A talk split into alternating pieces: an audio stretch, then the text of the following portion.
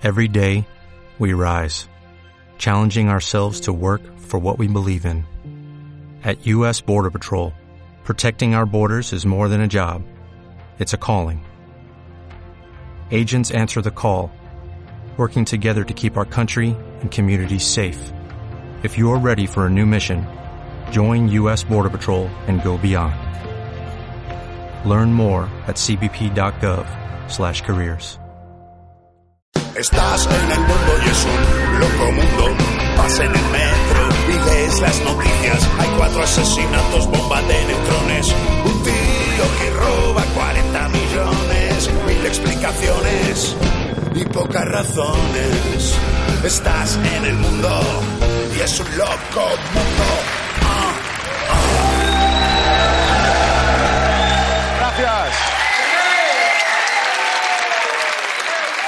Gracias, gracias. ¿Qué pasa? Esa peña. Eh, ¿Cómo está la peñita? Bien, ¿no? ¿Eh? Bueno, ya veréis qué lolazo de programa tenemos hoy. Mola Cantidubi. Hablaremos de la juventud y eso. Y del momento en que nos abandona dejando un vacío que solo llena el patetismo, ¿sabes? Ya lo decía el poeta. Juventud, divino tesoro, te vas para no volver. A lo que su hijo añadió, ¿qué más quisiera yo que perderte de vista? Pero con mi sueldo de becario no puedo, papa. Los científicos no se ponen de acuerdo en la edad en la que dejamos de ser jóvenes. Unos dicen que los 30, otros los 34, otros que es el día en que empiezas a decir cosas como, yo a ese bar no voy, que está muy lleno. Ahí ya... O ese día que te levantas dices, "Mm, bah, yo creo que voy a votar al PP. Estad al loro, bros, que empezamos. Nah.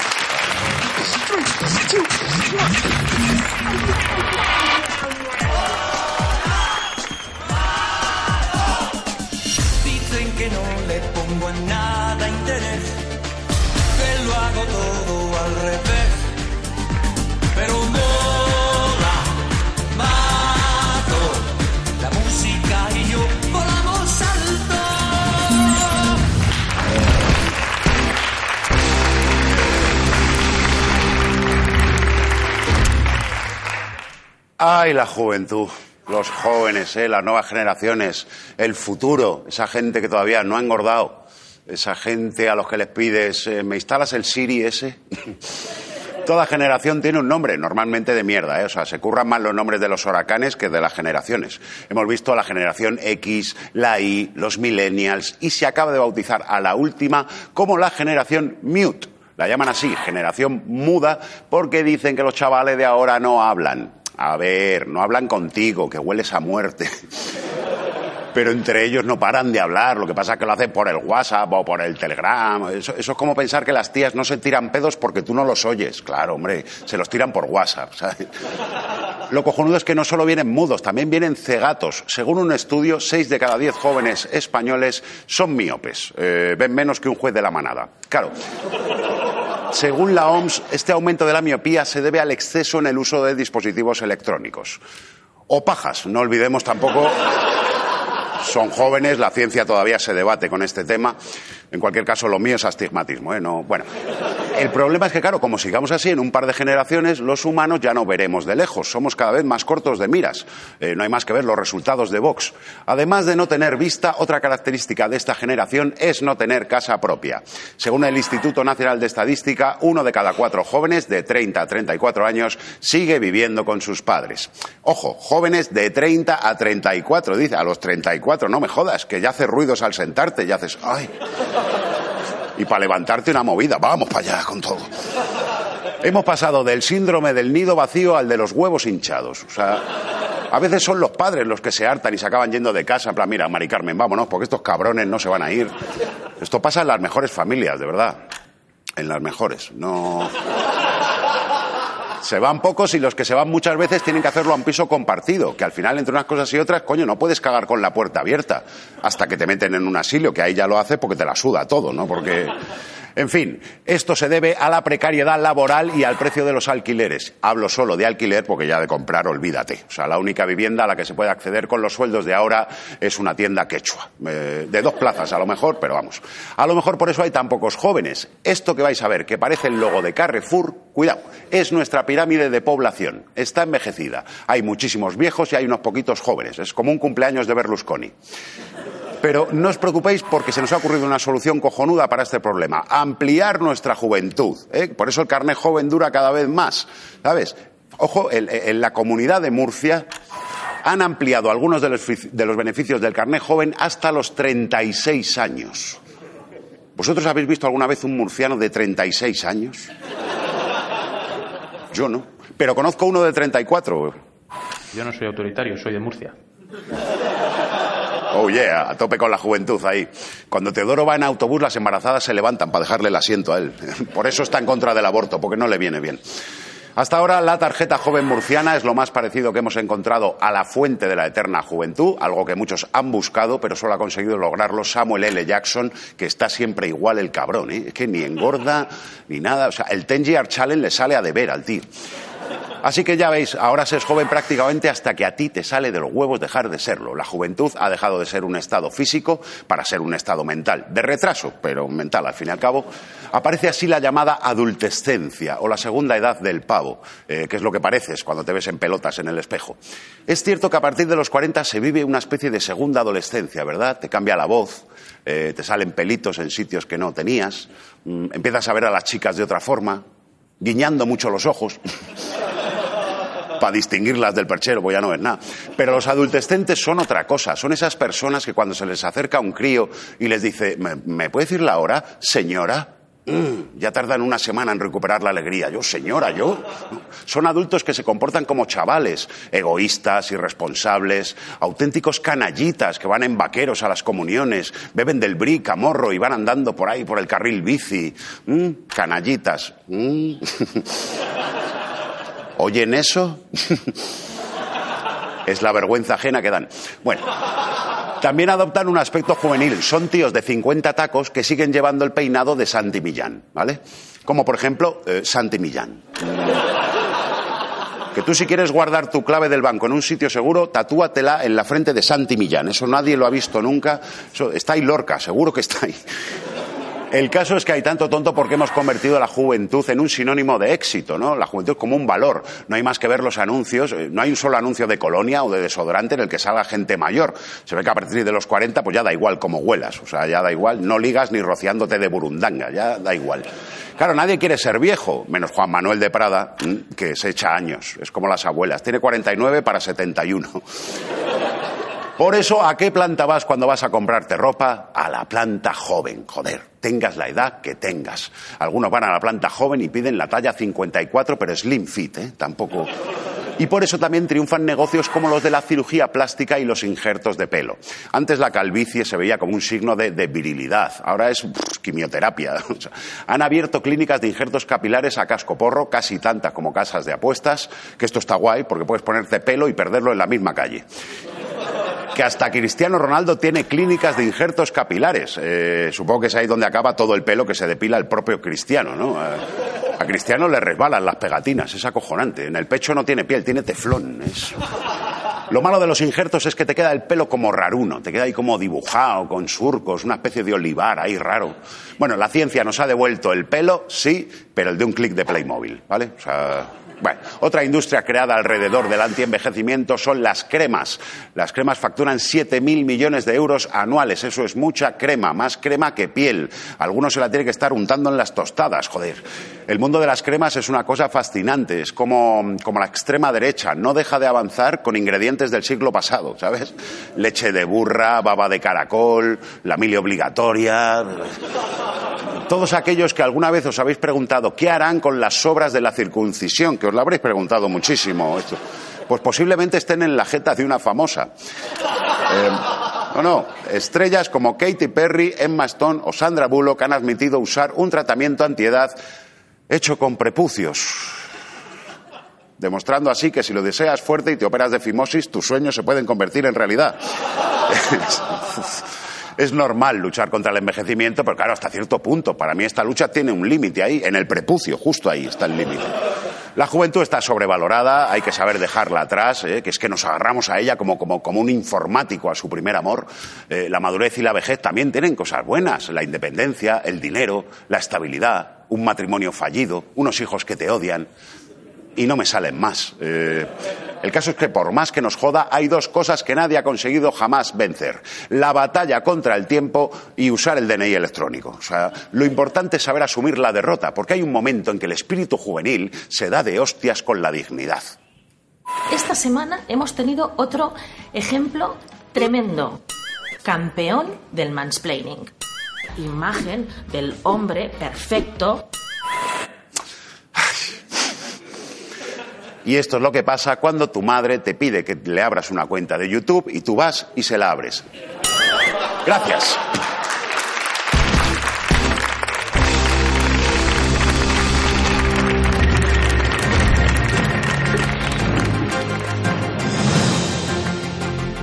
Los jóvenes españoles no entienden por qué hay récord de baja natalidad si ya están haciendo el amor con el plátano a pelo.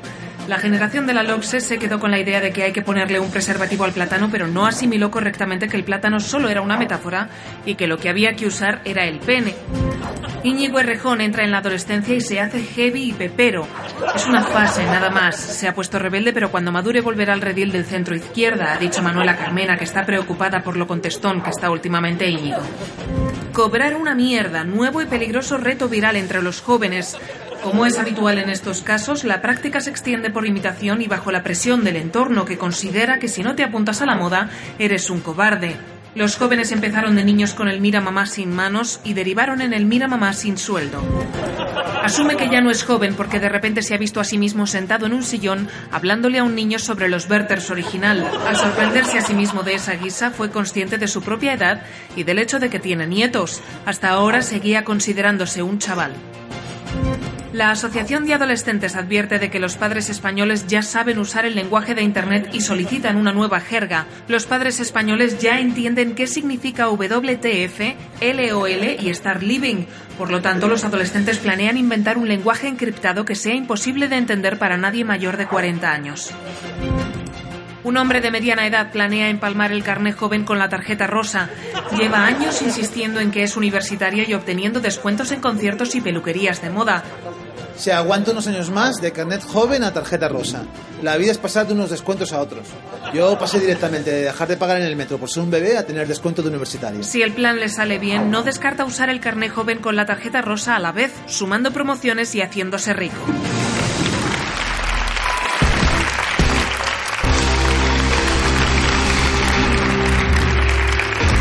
Antes, eh, los jóvenes teníamos de ídolos pues, a Mick Jagger o a David Bowie, leíamos libros de Salinger, de Kerouac. Los jóvenes de ahora pues, siguen al Rubius, a, a Dulceida, y leen libros de, mm, del Rubius, de Dulceida. Mm, ¿Quiere esto decir que en el futuro no existirá la ortografía? Nos lo cuenta la futuróloga Valeria Ross. Hola, ¿qué tal? ¿Qué tal? ¿Cómo es?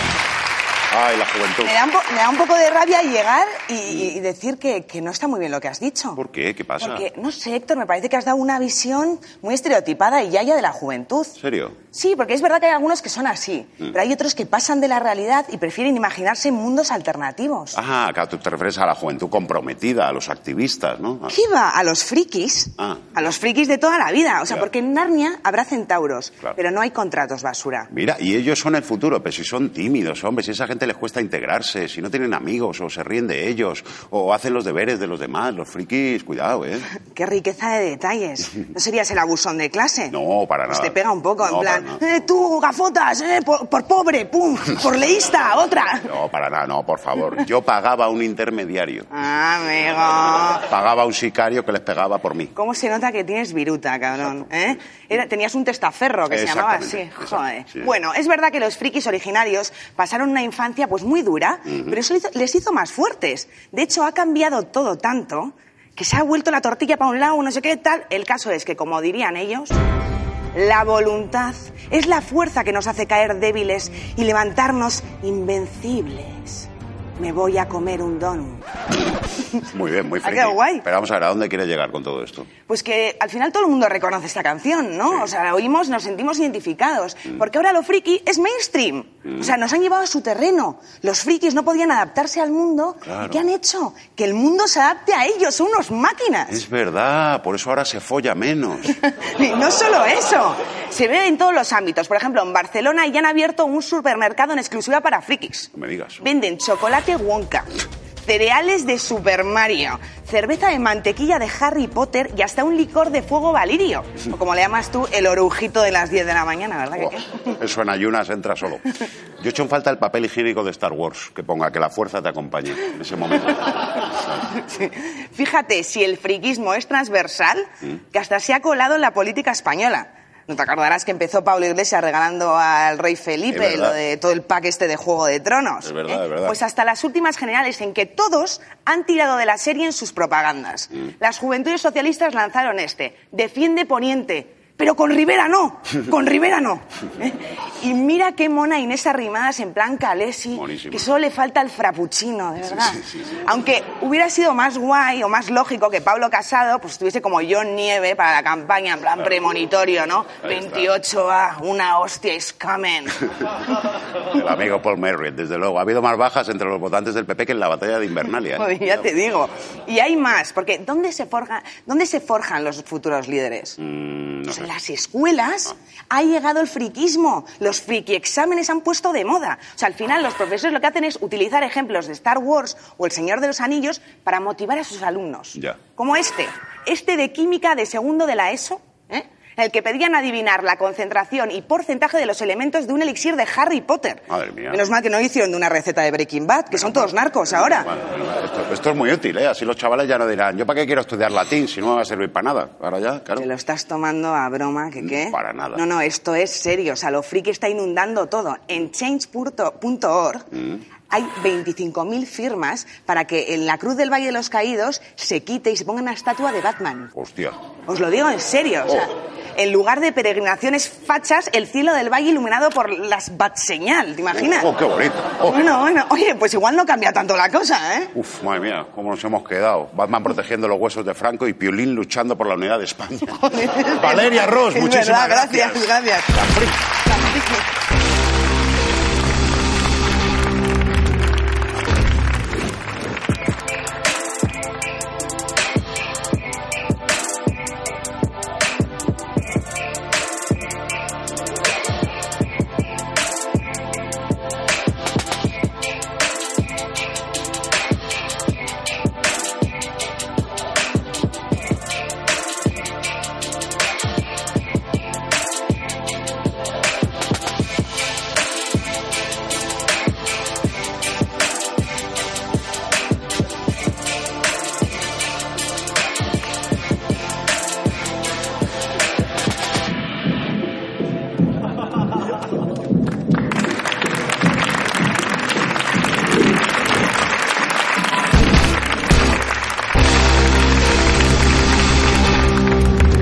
¿Están los intereses de los jóvenes representados en la política? Yo me he leído todos los programas electorales de los partidos y en ningún sitio se dice nada de hacer bailecitos en el Fortnite. Nos lo cuenta Pablo Ibarburu.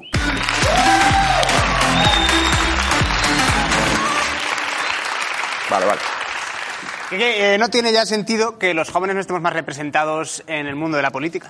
O sea, ahora mismo la gente más influyente del planeta son los jóvenes. Ya, claro, sí. sí. Tú, si, si te metes, por ejemplo, en el Instagram del Papa Francisco, tiene 6 millones de seguidores. Joder, no está, Está mal. guay, está guay.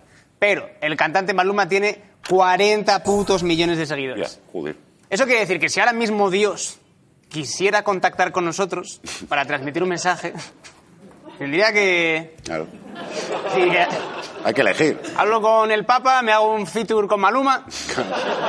Jesucristo, para toda mi gente. No me sé ninguna canción de Maluma, pero. Bueno, igual entraba mejor el mensaje, claro. Eh, claro, por eso cada vez hay más influencia joven en la política, ¿no? Está la activista esta del ecologismo, la chavala de sueca, esta que da una rabia, madre mía. Y luego está el premio Nobel de, la premio Nobel de la Paz, Yousafzai en Pakistán, y luego en España, oh, cuidado, tenemos al pequeño Nicolás. Eh, claro, Cuidado. Ah, eh, Lo que pasa es que le han chapado el partido. No me digas. Sí, sí, sí, sí. Influencia joven se llamaba, que suena un poquito a colonia del corte inglés, también te digo. Un poquito sí, eh, sí, sí. Pero no se iban a presentar las europeas. ¿Qué ha pasado con eso? Eh, ya no, tuvieron problemas porque necesitaban 15.000 firmas, Mm. eh, pero se ve que de los 2,6 millones de seguidores que tienen Instagram, solo 9.000 consiguieron falsificar la firma de sus papás. Vaya por... ¿Y ahora qué vais a hacer los jóvenes sin el pequeño Nicolás? Ya no tenéis un referente. ¿Quién nos va a representar? Claro, es una putada, pero te digo qué ha pasado. He creado yo un partido Ah. que se llama Influencia de Influencia Joven. Y entonces tenemos varias ideas Sí. Que están. Lo, lo que hacemos es coger ideas del mundo millennial, Sí. lo que se nos da bien a los millennials, y lo, y lo extrapolamos a la vida real. Lo que se os da bien a los millennials, ¿no? O sea, Sí, lo que su- nos- subir fotos de comida a Instagram. por Eh, va por ahí, por ejemplo. Mira, una cosa que nos da bien es eh, que si- el fake it till you make it. Que es que si quieres tener éxito en las redes, lo que tienes que hacer es fingirlo. Sí. ¿Vale? Sí. Entonces tú finges la felicidad, tú eres muy feliz, todo el rato como, ¡ah, qué feliz soy! ¡Soy muy feliz! ¿Habéis visto qué feliz soy! ¡Soy muy feliz! Y entonces las marcas dicen, dale dinero, que es feliz. Entonces, Claro. eh, que, eh, España lo que vamos a hacer es endeudarnos muchísimo todos, Sí, claro. derrochar muchísimo dinero y el resto de mercados dirá, ¡ay, darle más dinero! Que, que hay, que tienen dinero! Claro que sí. Eso es exactamente lo que nos pasó en la crisis de 2008. Justo Ya estamos con, con las historietas del señor mayor, con- que, que estamos hablando de los jóvenes, ya estamos con... ¡Uh! Una vez vi una patata frita con la cara de Adolfo Suárez. que no importa. Que es la hora de los jóvenes, que qué. Es que de verdad. Bueno, ¿alguna otra idea tenéis a ver si esto funciona? Eh, otra solución que tengo. Eh, los millennials somos muy de shipear. Shipear. Shipear. ¿Qué es eso? Cuando nos gusta una relación, lo que hacemos es potenciarla al máximo. Y estamos todo el día así, que se junten. Vale, vale, vale. Oyen. Vale, quítala ya que me despisto, por favor. Eh, pero esto, ¿cómo? ¿Con unas elecciones democráticas? No, no, no, con Rosalía. Con Rosalía. Sí, lo que hacemos es darle España a Rosalía. Le decimos, Rosalía, toma, eh, Poder Judicial, Legislativo, Ejecutivo, y Rosalía, aquí manda mi coño. Y, que- y entonces ella y su coño son las Cortes Generales. Claro, con altura, ¿no? Con altura. Claro, espera un momento, pero eso es anular todos nuestros derechos y libertades y confiarlos todo a la figura de una sola persona que decida por nosotros. Eso es, eso mola. Claro, como el franquismo. Más propuestas. Eh, otra que tenemos, confiar más en nosotros. Sí. Es una cosa que hacemos los millennials, que es eh, decir, sí, confío en mí mismo. Entonces lo que podemos hacer es cerrar la frontera Claro. Y, y ya depender solo de nuestra economía. Exacto, la autarquía. O sea, lo hicimos en los años 40 y nos llevó a una depresión económica de cojones, Pablo. Eh, ¿Convocar una guerra contra todo aquel que no crea en los millennials? Las cruzadas. Vale. Eh, ¿Qué te parece? Un tribunal especial que detenga a todo aquel que no tenga fe en los millennials. La Santa Inquisición. O sea, no- vamos a ver, ¿no te das cuenta de que todo lo que proponen ya ha pasado? O sea, ¿no has abierto un libro de historia en tu puta vida o qué? ¿Tienes alguna más? Eh, ah, eh, mandar a nuestros hijos a la casa de un cantante pop que vive en un parque de atracciones. Pablo Ibarburu, muchísimas gracias.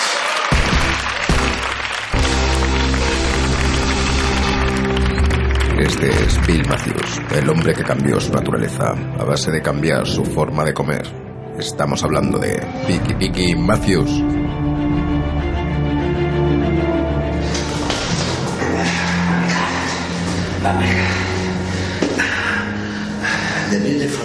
Por aquí se accede a la última residencia en la que vivió Piki Piki Matthews. Acompáñenme. Bill siempre había comido un primero, un segundo y postre o café. Pero un día fue a cenar con un compañero de trabajo y todo cambió. Le planteé que pidiéramos un piqui piqui al centro. Aquello cambió su vida. Se quedó impactado con aquel gesto. El Piki desmontó a Matthews y pronto se le quedó corto comer solo una cosa, como demuestran estas grabaciones donde él mismo reflexionaba sobre su problema. La gente que come un plato y luego repite me da asco, asco. No quiero comer de un plato, quiero picotear, oh Dios, quiero picotear. Pero el cambio de Matthews no fue solo gastronómico. Cuando cambiamos la forma de alimentarnos, el cuerpo se adapta y puede cambiar también su forma. Y le empezó a tener cada vez más pecho y menos piernas.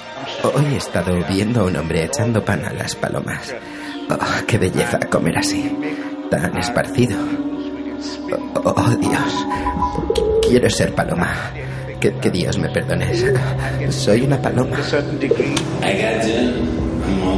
Al poco tiempo, Matthews se mudó a este cuchitril, donde finalizó su metamorfosis.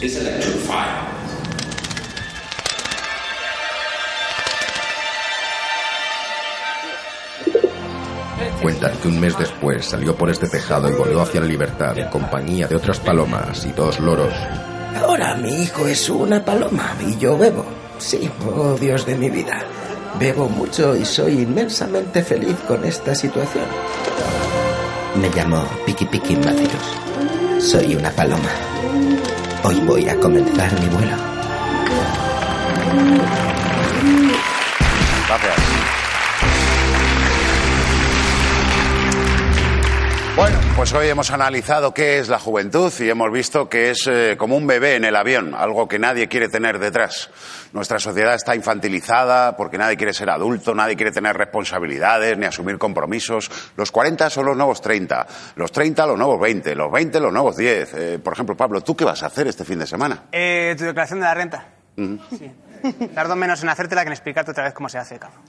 Por cierto, para el borrador necesito el IAE y la última trimestral del IVA. Ah, el IAE, el IVA, LOL, estas cosas millennials que no entiendo. O sea, bueno, ¿y tú, Valeria, qué vas a hacer? Pues yo cuidar de tus perros. Bueno, pero solo hasta el domingo que vuelvo del festi. Mm. Eh, me voy a ir poniendo el pendiente porque luego se me, se me infesta, si no. Oye, hablando de infecciones, Sí. ¿has vacunado ya a los perros? La última vez estuve igual un mes en el Vacunar los hospital. perros, dice. Yo soy antivacunas, hombre, que se quedan los perros autistas.